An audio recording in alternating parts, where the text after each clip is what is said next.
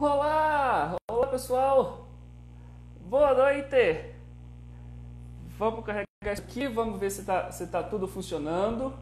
Deixa eu ver se já dá para me ver aqui do lado de cá. Oi, oi, oi, boa noite, boa noite! Vamos ver se está funcionando. Tá, tá legal, tô vendo aqui, tô vendo aqui, muito bem. Boa noite, pessoal. Tô vendo já uma galera entrando. Gente, adoro esse negócio de colocar aquela notificaçãozinha lá do, do cronograma, do, do contador regressivo. Vocês já clicam, já entra. A Luciene já foi a primeira, já chega gritando. Isso aí. Sim que gosto. Oi, Renata Suzy. Tô vendo um pessoal aqui já. Que legal, que legal. Muito bem. Boa noite, boa noite. Pessoal, vamos falar hoje sobre direito Vamos falar sobre direitos autorais, vamos falar sobre direito digital hoje à noite. É claro, uma conversa já direcionada para professores. Carol, não, Carol, não está acabando, está começando, está começando. É, trouxe hoje a Gisele para poder conversar com a gente, Gisele Truzzi. Então vai ser bem legal, bem legal mesmo conversar com ela e podermos passar essa uma horinha aí falando sobre é, sobre direito digital, sobre várias perguntas que vocês sempre mandam para mim e eu respondo mais ou menos porque não é a minha formação, né? Então, ter alguém especialista para poder responder vai ser, vai ser muito legal. Um, Luciene, pois ali tem como assistir na TV. Luciene, no YouTube dá, no Instagram eu acho que não tem como transmitir do celular para TV, eu acredito que só pelo YouTube, tá? É, dessa vez não, Carlos. Dessa vez a live vai ser só no, no Instagram mesmo. Dessa vez eu não vou colocar no YouTube. No YouTube depois eu vou colocar só um, um resumo né, do, da, da live em formato de vídeo mesmo, mas como aquele formato que vocês já estão acostumados. Tá certo? Muito bem, estou esperando aqui o pessoal. Olha só que legal, que legal. Uh, vamos aguardar só um minutinho então para a Gisele poder entrar. E aí nós já a convidamos aqui para poder começar os nossos assuntos. É, a Carol colocou legal ali, se espelhar a tela até que dá para colocar na TV. Gente, quando vocês assistirem vídeos da de prof para prof na TV, tirem fotos, marquem, me marquem lá, que eu sempre coloco um tô na TV e acho o máximo aparecer na TV. Quem sabe um dia a Globo não me chama. Coitado. É, a live ficará disponível no IGTV. Lucas, um, acredito que sim, Lucas. É a primeira vez que eu vou salvar a live, tá? Mas uh, quero sim, quero deixar no, no IGTV também para poder liberar para vocês. Tudo bom? Ah, deixa eu só mandar uma mensagem aqui. Estou aqui. Foi aí, legal. De prof para prof. Gente, acabei de descobrir que digitar de prof para prof com um dedo só é bem mais complicado do que parece. Olha que legal, estamos com mais de 60 pessoas na live. Muito bem, muito bem, muito bem. Vamos aguardar só um minutinho para a Gisele entrar aqui e aí nós já começamos a conversar. Carlos colocou ali, estávamos esperando por um conteúdo desses. Carlos, eu estava esperando um conteúdo desse, Carlos. Você não está entendendo. Eu estou esperando esse conteúdo faz anos. Que eu estou procurando alguém especialista, uma pessoa boa para poder vir conversar, explicar tudo bonitinho. Até eu estava esperando esse conteúdo. Deixa eu encontrar aqui. Acho que ela não conseguiu entrar ainda. Isso, é. Acho que ela não conseguiu entrar ainda. Mandei uma mensagem aqui para ela. Bom, que uns minutinhos ela. Ah, aqui apareceu ali agora. Já deve dar aqui para eu aceitar. Vamos ver aqui. Muito bem. Estou aguardando. Tá... Isso, deve estar, tá, deve estar tá entrando, já deve estar conseguindo conectar. Ah, tá aí. Olá, Gisele! Oi, Vinícius, tudo bem? Tudo jóia? Tá dando para me ouvir legal aí? Tá, tá sim. Meu áudio tá bom para você? Tá maravilha, tá ótimo. Tudo certinho. Gente, olha só o cenário mais bonito ali atrás. Adorei esse negócio. Tá lindo. Gostou?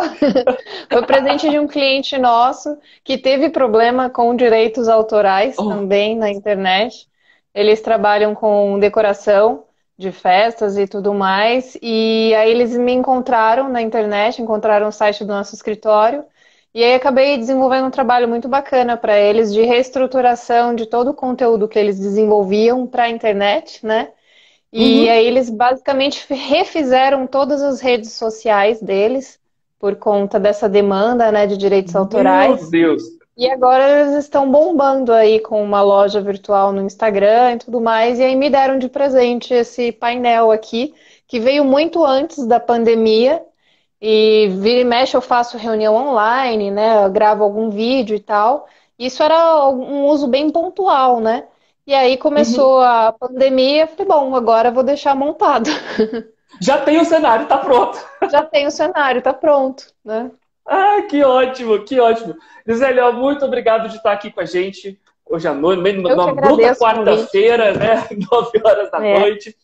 É, Gisele, eu vou ser muito, assim, muito honesto com você. Eu estava procurando alguém como você, mas tinha tempo, já tem alguns anos que eu procuro alguém que, né, que realmente fosse uma autoridade em em, em direito digital e que pudesse responder algumas perguntas que eu recebo com muita frequência e que nem sempre eu sei responder. Direito não é a, a minha área principal, então sempre pergunto para alguns consultores e tal, me respondem às vezes respostas controversas, às vezes respostas interpretativas, e aí eu falo, meu Deus, mas como é que eu vou passar isso para frente? Essa resposta não tá boa.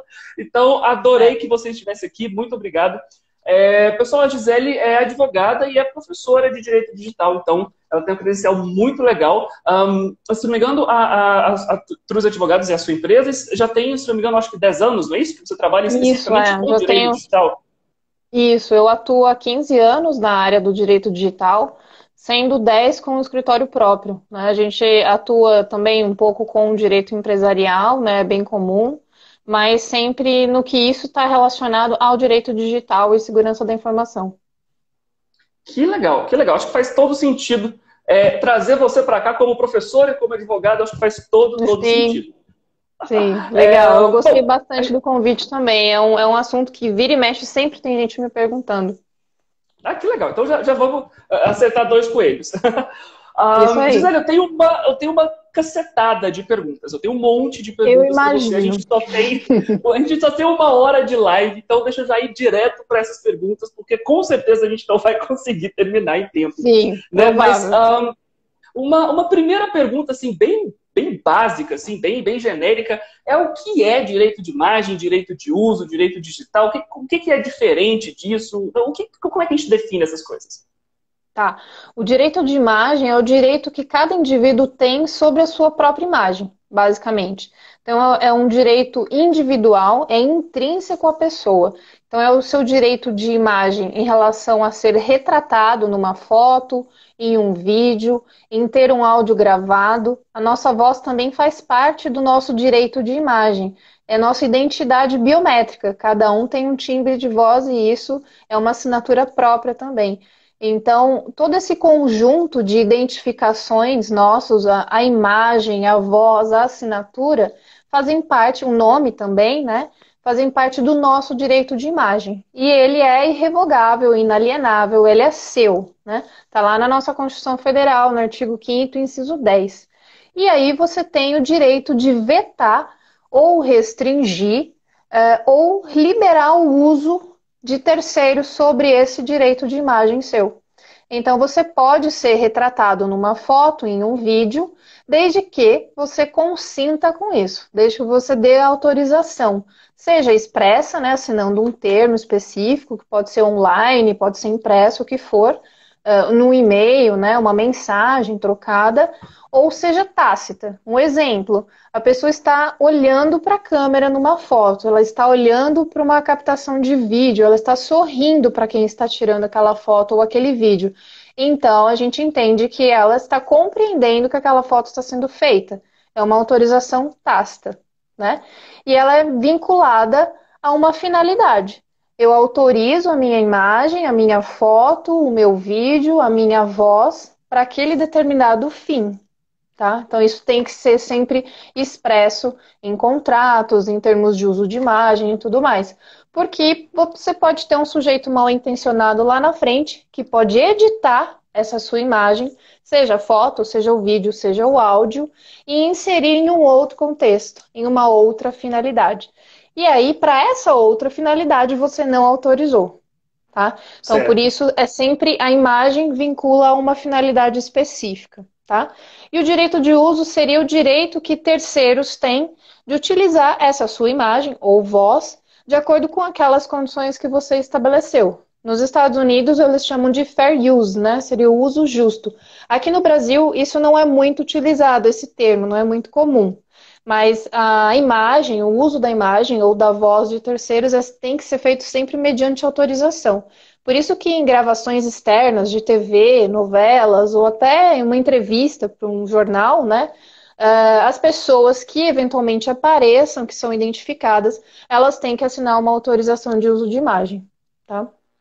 Entendi. Então, se eu tiver numa sala de aula, vamos, vamos falar numa sala de aula presencial, eu sei que a gente está no momento de quarentena, mas pensando numa sala de aula presencial, é, eu não posso tirar, pelo menos sem consentimento, tirar fotos, por exemplo, da minha aula, tirar fotos dos meus alunos ou gravar a minha aula, se essas gravações forem a público de qualquer forma.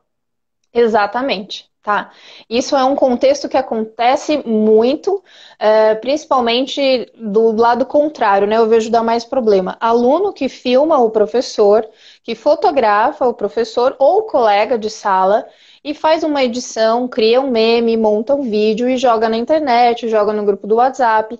Isso acaba virando um bullying, que não deixa de ser um crime de difamação ou um crime de injúria, né?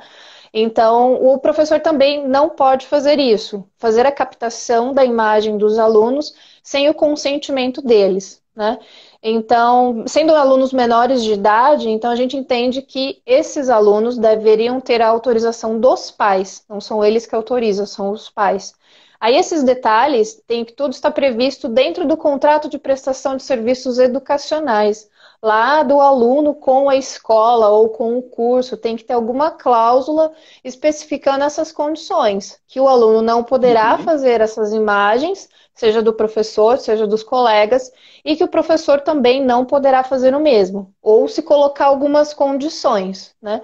De que o professor peça autorização em sala. Eu às vezes até brinco em sala de aula, quando eu dou aula, o pessoal gosta de fazer uma selfie no final da aula, né? É, então eu falo para o pessoal, quem está de acordo, levanta a mão, né? Então todo mundo, ah, levanta a mão. Se alguém não levantou a mão, eu falo, ah, então você sai da, da foto, né? É uma maneira de você tentar flexibilizar um pouco. Tá. Entendi, entendi. Então eu posso ter um, um documento separado, talvez, de um contrato, é, em que eu coloco um termo ali é, sozinho, né, solitário, que a pessoa pode ir lá, anotar e assinar, e aí também funciona. Também Exatamente, vale. isso. Como um entendi. anexo desse contrato. Como anexo, isso. Maravilha. E direitos autorais, Gisele, qual é a diferença? Tá. Direitos autorais, agora a gente entra numa outra camada, numa outra esfera que para o direito brasileiro relacionado à internet, direitos autorais na internet, começa a ficar um campo meio nebuloso, tá? Os direitos autorais, eles são os direitos do autor, como o nome diz. Eles vinculam aquela obra, aquela criação ao autor. Então, o direito é, do autor é um direito patrimonial, então ele tem o direito de receber por aquela obra, aquela criação, e ele também tem o direito vinculado a essa ideia a de se acreditar aquilo que ele criou, tá? Então aí esse autor ele pode ter uma ideia, mas a gente tem que lembrar aqui que ideias não são registráveis. Eu tenho uma ideia e eu, ah, eu sou autor dessa ideia. Você que materializou meu projeto aí, criou uma startup e eu quero te processar por isso. Aí falou, opa, pera, é, você materializou essa ideia? Você concretizou essa ideia em um projeto, em alguma coisa? Não. Então, você não vai poder processar o indivíduo que copiou a sua ideia, né? Geralmente, às vezes, um ex-colega, um ex-sócio e tal. Então, você precisa materializar primeiro a sua ideia. Tem que transformá-la em um projeto, em um arquivo, em alguma coisa que seja executável, que seja possível de ser provada, e aí, então, buscar o órgão específico. Pode ser o INPI, né, que é o Instituto Nacional da Propriedade Intelectual, para registro de um nome de marca, é, de um desenho industrial, um projeto técnico, algo assim, é, uma patente, ou então pode ser a Biblioteca Nacional, que geralmente é onde os professores acabam registrando os seus projetos, as suas metodologias, uh, os cursos que eles criam, as bibliografias que eles criam. Então, isso pode ser facilmente registrado na Biblioteca Nacional. E até muito mais barato do que os registros no INPI, que são bem mais caros e requerem uma série de condições. Então, para você conseguir materializar, provar que aquele curso que você criou, aquela metodologia que você desenvolveu é de fato sua, faz o registro disso na Biblioteca Nacional. Não é muito complicado, é mais barato, pode ser feito online também. E aí você tem um certificado que te prova que você é o autor daquele conteúdo. Entendi. Então, o, o simples fato de eu ter escrito um, um, livro e impresso esse livro não me dá todos os direitos de autoria sobre esse livro. Seria legal que eu tivesse esse registro. Seria legal esse registro, tá? A publicação desse livro é uma forma de comprovar a sua autoria. Né? Você externaliza aqui no, no mundo exterior é, o seu projeto, a sua obra. Então você transformou isso num e-book, ótimo. Você tá, tem lá esse e-book à venda na Amazon, é, na, na loja da Apple, no Google Play. Você conseguiu vincular o seu, a sua obra ao seu nome. Ótimo, é um meio de prova. Você pode até publicar isso no seu site, no seu blog, deixar um PDF ou é um artigo, você publica no LinkedIn, naquela plataforma uh, para a gente publicar artigos científicos, acho que é academia.edu, que, que se chama, né? E outras uhum. tantas outras plataformas que existem por aí. Você pode materializar isso uh, de uma maneira um pouco mais flexível, tá? E isso serve de prova, sim tá? É, mas se você quiser algo um pouco mais formal, né, que te dê mesmo uma credibilidade ainda maior, procurar uma, a entidade específica para isso. A Biblioteca Nacional vai resolver a maioria dessas questões. O ECAD, se for uma música também, ou uma poesia, uma composição, também pode ser nesse sentido. Tá? E tanto na Biblioteca Nacional como no ECAD, eu consigo fazer sozinho? Eu preciso de um advogado ou de alguma coisa assim? Eu recomendo um advogado. Na Biblioteca Nacional, o procedimento é até mais simples. Eu acredito que a maioria das pessoas consigam fazer sozinhos. Né? Na época que eu estava na faculdade, no final da faculdade, é, eu registrei o meu trabalho de conclusão de curso na Biblioteca Nacional. Eu escrevi sobre crimes informáticos e eu fui, é, acho que a terceira pessoa da, do Mackenzie naquela época, né, faz um tempo, em 2004, a falar sobre o assunto. Então, falei, ah, eu vou registrar isso aqui na Biblioteca Nacional só para ter o certificado, né? É, uhum. Naquela época, acho que eu paguei 20 reais e fiz tranquilamente ali, online. Depois tive que enviar alguma documentação pelo correio e recebi também na mesma forma. Não foi nada muito complicado, né? Acredito que hoje ele continue mais ou menos assim. É, mas agora, para o ECAD, a gente começa a entrar em umas condições bem específicas que aí eles começam a exigir é, alguns determinados detalhes e que aí a gente recomenda um advogado que atue ou com direito digital ou com direitos autorais ou um agente de propriedade intelectual, que é um profissional geralmente formado em direito, mas que atua somente com propriedade intelectual. Entendi. Seria uma pessoa é capacitada, né, que já está acostumada a fazer esse, exato, esse trabalho. Exato. Legal. Porque é, Legal. o registro no ECAD e no INPI é, às vezes eles pedem classificações específicas, né? Tem várias normas a serem cumpridas ali, em alguns momentos. E uma pessoa que é leiga, que é fora dessa área, ela vai ter muita dúvida em preencher esses formulários. E aí, se você preencher errado, você tem que pagar a taxa, e aí você pode pagar uma guia errada, vai gastar dinheiro com isso, teu processo vai e volta e não vai dar certo. Tá? Tá quase escorrendo uma lágrima aqui, porque eu fiz tudo isso daí, perdi a taxa toda que eu havia pago, depois tive que começar tudo novamente para registrar a empresa. Quem você nunca, sei né? bem o que você está dizendo. É verdade, uhum. é, é, muito verdade é. o que você está dizendo. É, é, quem nunca? Tá bom. Oh. então vamos lá, Gisele, a gente tem algumas perguntas que são, é, assim, que são muito comuns no, no dia a dia de professores, especialmente professores particulares. E muito também para professores de idiomas, eu acho que isso, é, isso é, permeia o nosso dia a dia com muita frequência. É, que é copyright, né? Que é esses direitos autorais para materiais, para livros, livros didáticos e coisas do tipo. Eu lembro quando eu estava na graduação que alguém havia me falado que é, o professor da graduação ele podia pegar uma obra inteira, separar uma unidade ou duas daquela obra e colocar aquilo para para tirar xerox, né, para tirar fotocópia, e que isso uhum. não era problema. E daí para frente a gente vê a coisa virar uma bola de neve, que é professores fotocopiarem o livro inteiro, entregarem a fotocópia inteira para os alunos, ou então... Deixar é... a fotocópia do livro todo no, no Xerox, no centro acadêmico, né? Isso, para ir lá e já tirar, dá a pasta 23, aí vai lá, tá lá a coisa, o livro, a obra toda, ou então, agora a gente está mais digital, né? Então, é, escanear todas as páginas e fazer um PDF inteiro do livro. É, qual é a visão do direito em relação a essa fotocópia do parcial ou integral de uma obra e de disponibilização ou distribuição para outras pessoas? Uhum. Bom, vendo aqui o direito brasileiro, quando a gente fala dessas questões, a gente fala da Lei de Direitos Autorais, ou LDA, que a gente diz entre a gente, né, no mundo do direito. É a Lei 9.610 de 96. Quem tiver curiosidade, dá um Google aí, pode baixar o PDF dessa lei. Ela é bem extensa, bem complexa e cheia de detalhes e peculiaridades que muitas vezes a gente não tem como aplicar isso exatamente no mundo digital tá? Então, a Lei 9.610, quando ela fala de uh, cópias para si mesmo, quando ela fala que você pode fazer uma reprodução parcial do conteúdo, ela fala em pequenos trechos, mas a lei não define o que seria pequenos trechos, né? É um terço de um livro? Quanto tem esse livro? É 30 segundos de um vídeo? Não sei. A lei não fala tá? Então isso fica em aberto porque ela foi feita no mundo que era analógico ainda para gente, tá? Então a gente, pela interpretação da lei, a gente tem a seguinte ideia dentro do direito brasileiro para uso de conteúdos nacionais, conteúdos brasileiros. Eu posso usar aquele material uh, para passar um impresso para os alunos, para fornecer uma cópia para os alunos? Depende. A maioria das respostas relacionadas a direitos autorais a gente vai responder com depende, tá?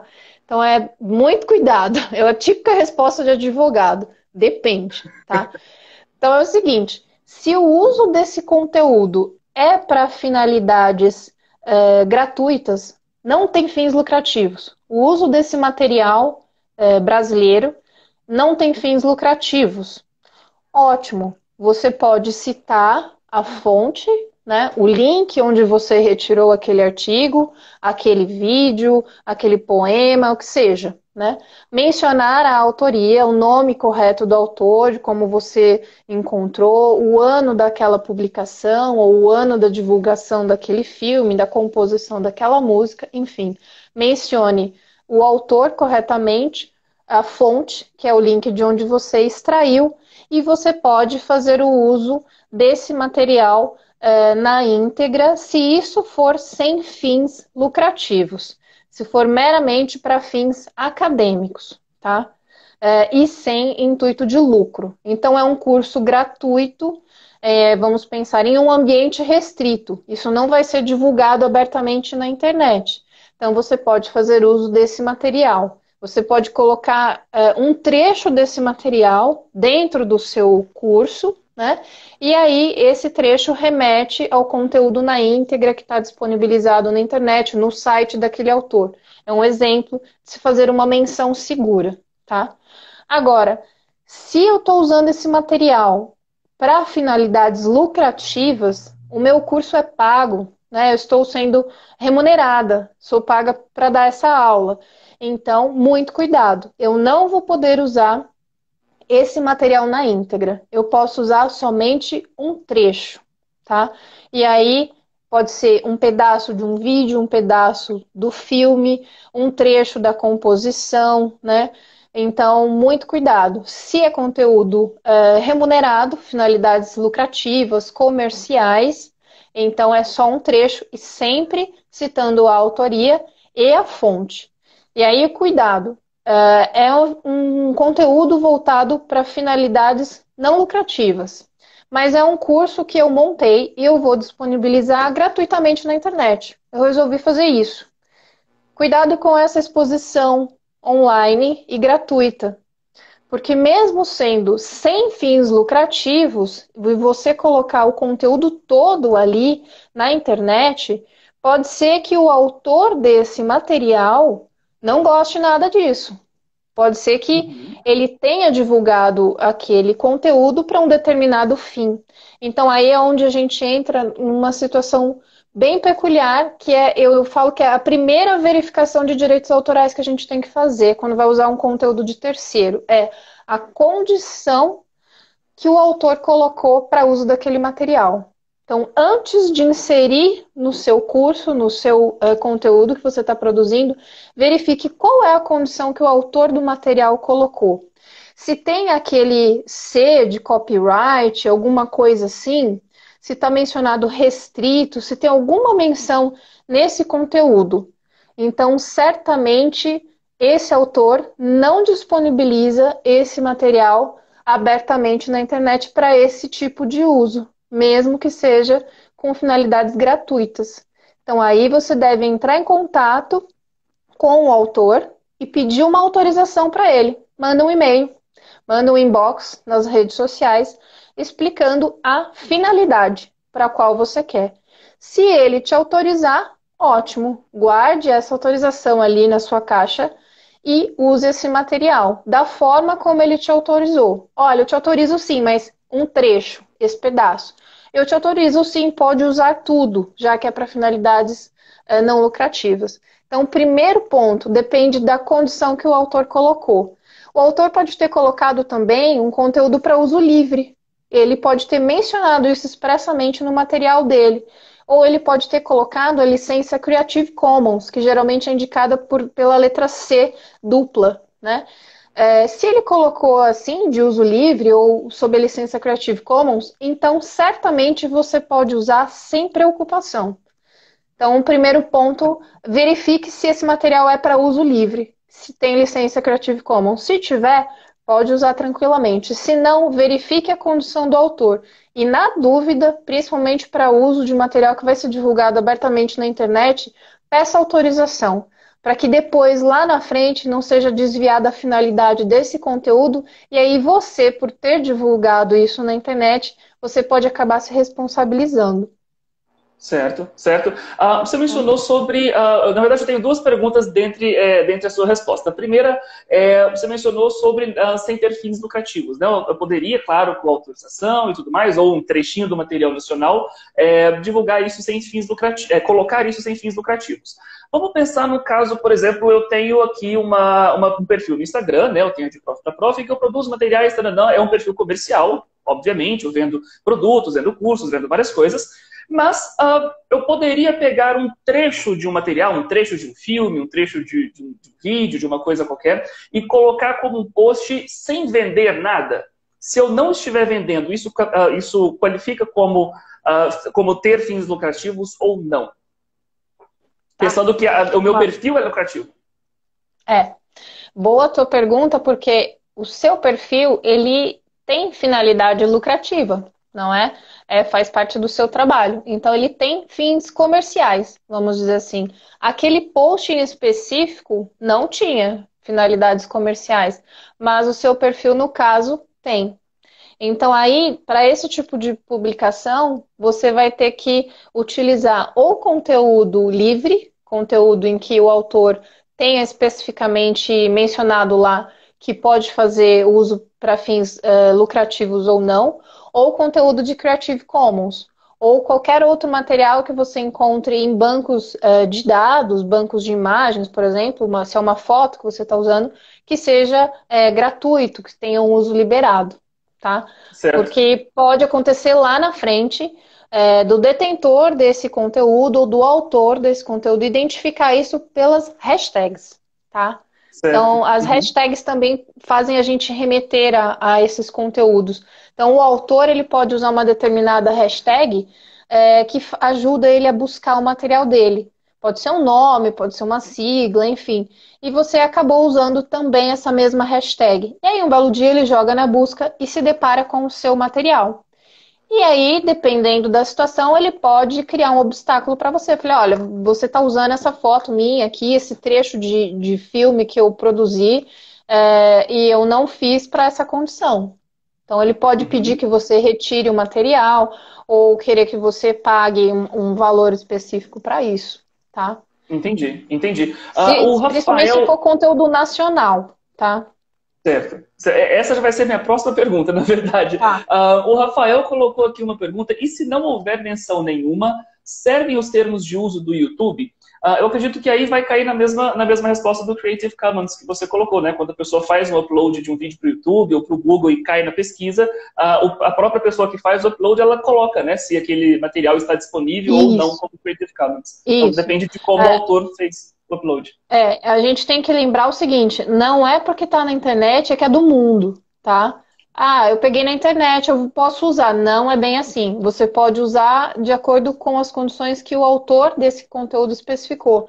Então, se você pegou esse vídeo do YouTube, verifique lá, perdão, na fonte que você encontrou, qual é a licença que o autor disponibilizou, tá? Na uhum. dúvida, manda um inbox, manda um e-mail para essa pessoa, só para você não correr riscos, tá? E sempre mencionem a, a autoria e a fonte. Às vezes é até um conteúdo que é singelo, uma coisa pequena, que você esquece de mencionar a autoria e a fonte, e o autor nem é, se aborreceria com isso, né, com o uso desse material, um trecho muito pequeno, né?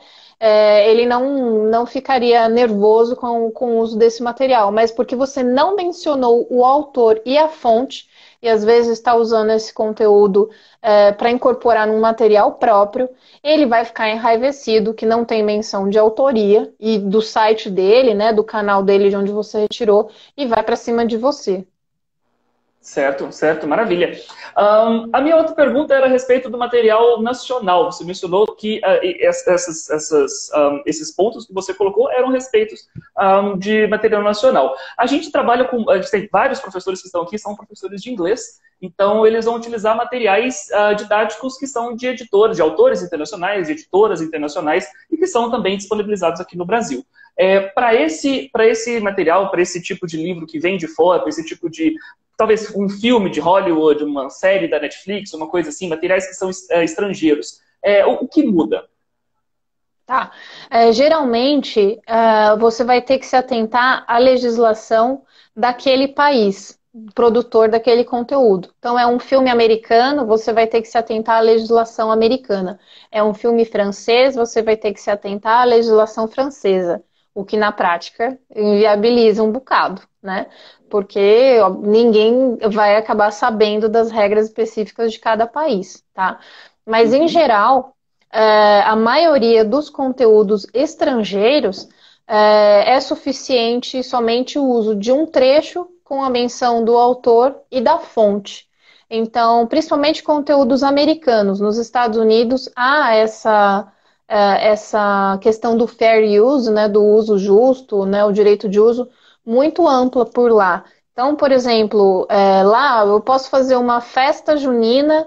Não, né? Não vai ter festa junina nos Estados Unidos. É que a gente está em junho e eu estou pensando em festa junina. Enfim. um Halloween. É, um Halloween.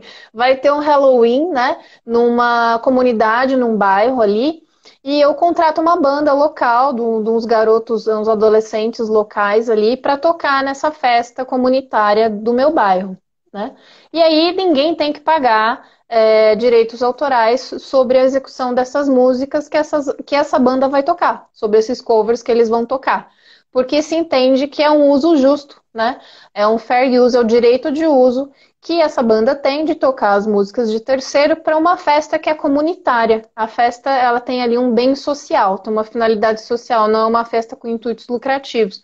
Então não há pagamento lá de direitos autorais para qualquer entidade do tipo ECAD, como tem aqui no Brasil. Já aqui no Brasil é bem diferente. Se eu fizer uma festa junina numa escola, é, e eu tiver lá uh, um som uh, rolando, né? Não é nenhuma banda tocando ao vivo, só tá dando um play ali uh, numas músicas, eu vou ter que pagar ECAD, né? É assim que funciona. E então, Mesmo? É, é, né? Pessoal que faz festa de casamento, né? Convida várias pessoas e, e aluga salão, essas coisas, eles têm que pagar ECAD, né? O pessoal do salão, né? Do, do buffet tem que pagar o ECAD também, né? Por conta que da execução legal. das músicas. É. Que legal, amiga. Eu digo, que, que interessante, não, não, não fazia é, ideia. Olha só. Na, olha na só. prática, acaba às vezes acontecendo de outras maneiras, né? Aí vai o tal do jeitinho brasileiro, né? Mas em, em, em, vamos dizer assim, organizações mais sensatas e preocupadas com essa questão, tem esse pagamento, né? E aí, então, para uso de conteúdos estrangeiros, em geral, vai bastar essa menção da autoria e da fonte. Então, se for um filme americano, é, basta colocar lá o nome do filme, o nome do diretor, o ano que ele foi divulgado, e aí um link da internet onde tenha um, uma resenha né, desse filme, onde eu posso encontrar mais a respeito desse filme, ou às vezes até um link do YouTube, do, do canal oficial desse filme, que tem um trailer, tá? Então basta essa menção. Entendi. Uh, só pra, vou, vou, dar um exemplo bem, bem concreto que a gente usa bastante. Eu tenho falado muito sobre produção de cursos online, produção de cursos gravados e tudo mais. E alguns professores gostariam muito de produzir cursos como, por exemplo, inglês com séries, inglês com filmes, aprenda inglês com assistindo Friends, algo, algo desse sentido. Então, um, esse professor ele poderia pegar trechos dessas séries ou trechos dos filmes, claro, desde que ele é, dê os devidos créditos, né, coloque de onde vem, quem é o autor, qual o ano, quem é a, a qual é a produtora. É, desde que ele faça toda essa, essa acreditação, ele poderia utilizar esses trechos, essas frações dos filmes ou das séries em um curso fechado que seja comercial. Sim, nesse caso sim. Ele pode fazer uso desses filmes, dessas séries estrangeiras, desde que ele faça os créditos corretamente, tá? Em que cada momento que aquele é, filme, aquela série seja exibida ali na tela, né? Naquele trecho, apareça ali na legenda o nome do filme, o autor, o ano, né? E no final ali tem a listagem completa da, da bibliografia, da filmografia, na realidade, que ele utilizou tá? Entendi. Bem legal, bem legal saber isso. Essa é uma das perguntas mais comuns que a gente, que a gente recebia aqui. É, uhum. um, além disso, um, quando a gente pensa. Uh, bom, são, são, várias regras, né, são vários, vários direcionamentos que tipo de, de penalizações podem acontecer para pessoas que não seguem essas regras, que não, é, que não marcam essas pessoas, né, não dão os devidos créditos, ou não, uh, não, não, não é, entram em contato com o ECAD, não fazem o pagamento do ECAD? O que, que acontece como penalização? Tá. Dentro da lei brasileira, né, se você for é, brasileiro, se você estiver no Brasil no momento da publicação daquele conteúdo, é, e o conteúdo também for brasileiro, você vai estar sujeito à legislação brasileira. Então, pensando nisso, no nosso cenário nacional, as violações que a gente tem para isso são violações de direitos autorais. E aí a gente tem dois tipos de violações. A gente tem o crime de violação de direito autoral, que está lá no artigo 184 do Código Penal, que é o crime de pirataria, tá? E ele fala bem assim: violar direitos de autor e os que lhes são conexos. A pena é de detenção de três meses a um ano ou multa. Essa pena de detenção, detenção no Código Penal não é prisão, não é cadeia, mas sim no final vai ser convertida em prestação de serviços comunitários ou pagamentos de cestas básicas, tá? Então a gente tem na esfera penal, a gente tem o crime de violação de direito autoral, que aí é, nesse mesmo artigo, no artigo 184 do Código Penal, no parágrafo primeiro dele, aí sim ele coloca é, uma, uma questão que tem uma agravante, e aí sim a pena é de reclusão, ou seja, que a pena de prisão é para quando essa violação consiste em reprodução total ou parcial com o intuito de lucro, direto ou indireto. Então, se houver uma violação de direito autoral, mas o conteúdo não tem finalidades lucrativas, é, ele vai ali para a pena de detenção. Vai lá para o juizado especial criminal, cesta básica, prestação de serviço comunitário.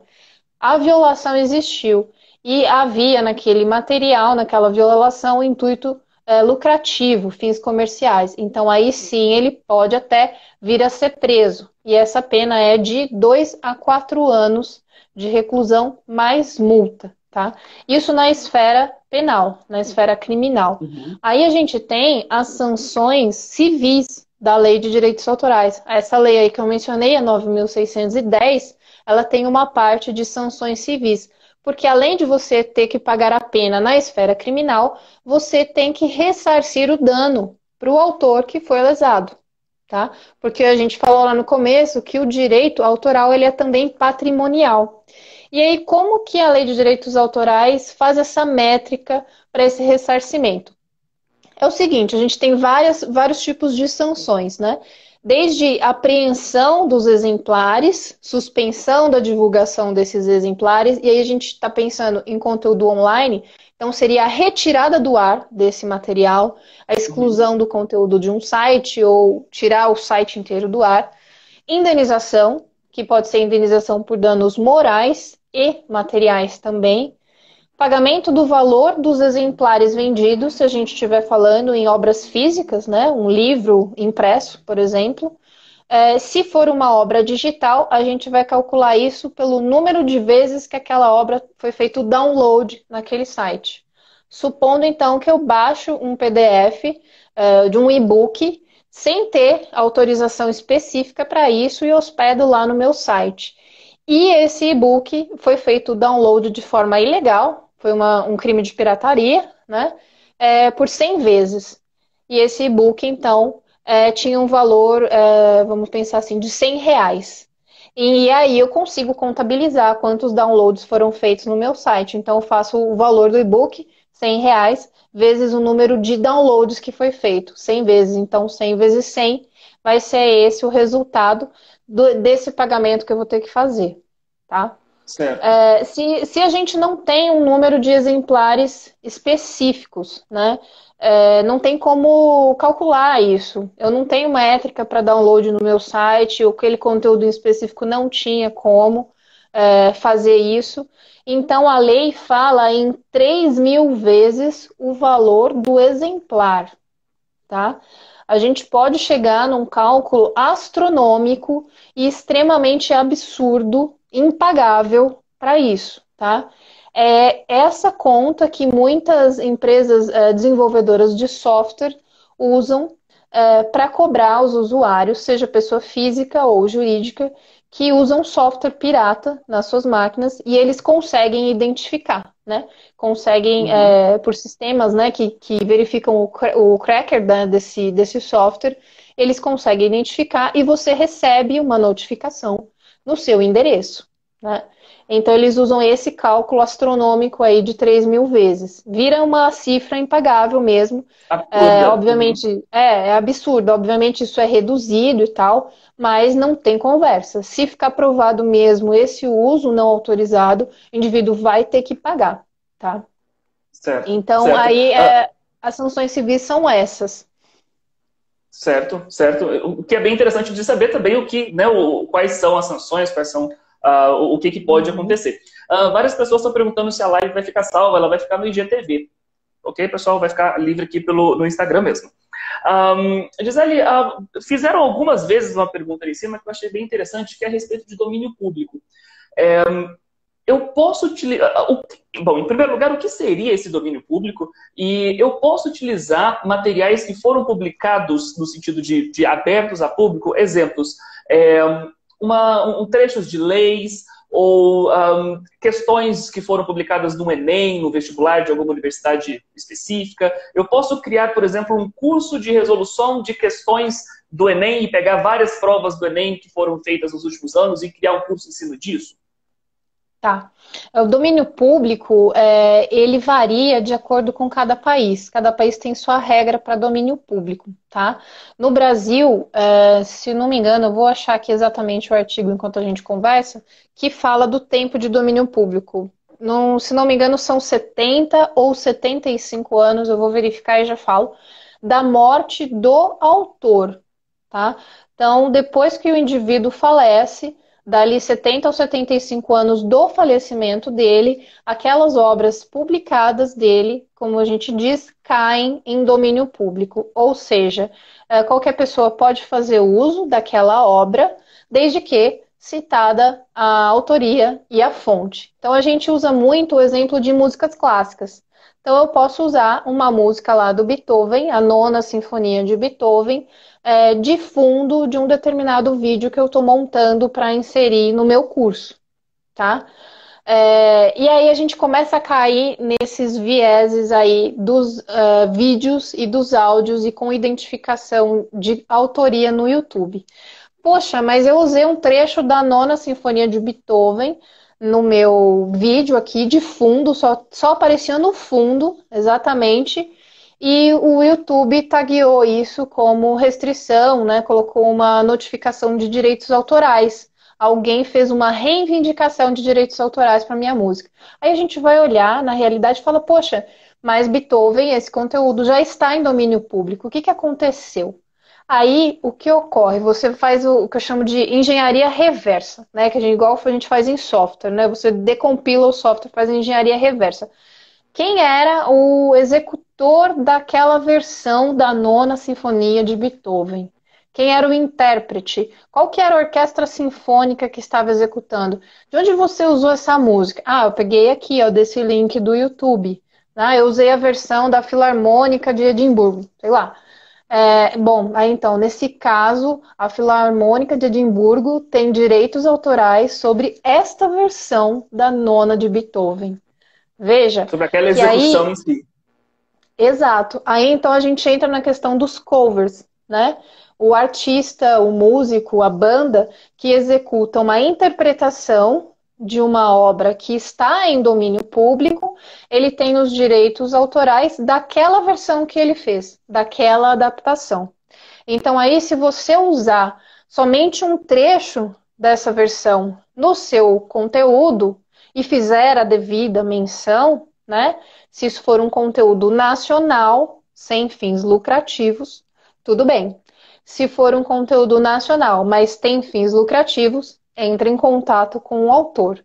Se for um conteúdo é, estrangeiro, é a música lá do Beethoven interpretada por uma outra orquestra, e é só um trecho, e o seu conteúdo a ser divulgado, ele é restrito, não está abertamente na internet. Creio que você não vai ter problemas, tá? Agora, quando a gente entra nessa questão de é, vídeos, áudios em YouTube, acontece uma coisa muito peculiar, que aí isso vai depender de acordos daquele artista, daquele intérprete ou da gravadora com o YouTube. Então, se você usa uma música de fundo é, que tem um intérprete que, que fez essa versão, você usou a música inteira, é o seu vídeo todo, é a música inteira daquela interpretação, daquela, daquela banda, vamos supor assim. E você resolve usar esse vídeo para é, monetizar no seu canal para fazer um anúncio, para chamar atenção para os seus cursos online. Certamente esse vídeo não vai indexar legal no Google, não vai indexar muito bem no YouTube e você não vai receber a monetização disso, porque você usou o conteúdo cuja versão tem direitos autorais de terceiro.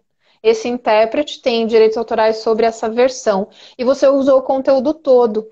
Então, quem vai receber a monetização do seu vídeo inteiro vai ser o autor dessa versão. Se você usar só um trecho, o autor dessa versão vai receber a monetização desse trecho. Você recebe a monetização do restante do vídeo. Tá? E aí vai depender da gravadora ou do artista, da banda, de como eles é, verificaram isso com o YouTube. Existem gravadoras que não criam entraves nem bandas para uso, para menção ali dos seus, das suas músicas no YouTube. Você usa uma música, às vezes, de uma banda bem conhecida, parece um som de fundo, e seu vídeo é indexado, ele roda numa boa, você não tem nenhuma reivindicação de direitos autorais.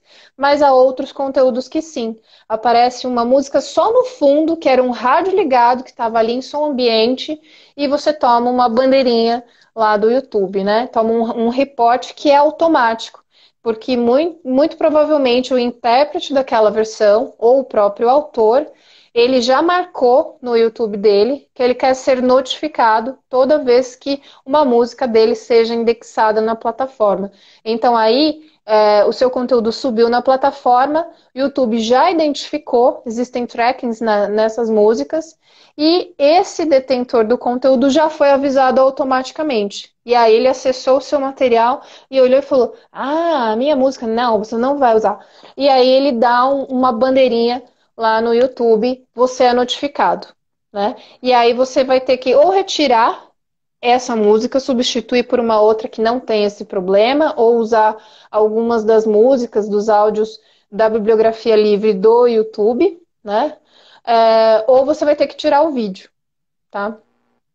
É, essas sanções do, do YouTube são realmente muito, é, muito uh, diretas, né? Elas acontecem de é. verdade um, há pouco mais. Assim que a gente começou a, a quarentena, acho que é provavelmente dois meses atrás, eu fiz uma live em que eu. Era uma live, era uma live de um pouco mais de uma hora que eu fiz no YouTube, acho que uma hora e vinte, E, no meio dessa live eu ensinava sobre um site chamado Lyrics Training, que era um site que uh, os alunos podem entrar, ouvir as músicas e preencher alguns exercícios. É, e aí eu fiz 20 segundos de uma música só para mostrar como funcionava, né? Era um vídeo completamente educacional. E esse vídeo foi um vídeo que até hoje eu não consigo monetizá-lo justamente porque tocou 15 minutos, 15 segundos de uma música do Ed Sheeran e não podia ter tocado 15 minutos, 15 segundos da música. Então isso realmente acontece e, e, e a monetização simplesmente sobe. Né? Você pode é, tentar é, é, entrar em disputa e tudo mais, mas ela provavelmente vai sumir, sim. É, mas em relação aos, aos conteúdos como uh, leis, é, ou questões do Enem, coisas assim. Eu posso criar ah. cursos ah. e criar conteúdos em cima disso? Sim, para esse tipo de conteúdo específico, né? Uso de leis, é, uso de provas de concursos, Enem e tudo mais, sendo esse material já é, publicizado, né, tornado publicamente, né, oficialmente na internet, você pode usar fazendo a menção né, de qual foi a edição desse curso, que ano que foi, mencionar o Enem, ano tal, né, o NB, não sei o que lá, é, não tem problema, tá? Certo, certo. Maravilha. Ó, um... Voltando à questão do domínio público, é o prazo de 70 anos. Falei para vocês que eu não, não lembrava se era 70 ou 75 ah, anos. No Brasil, o domínio público é, são 70 anos. É, são contados 70. depois do primeiro dia do ano seguinte da morte do autor.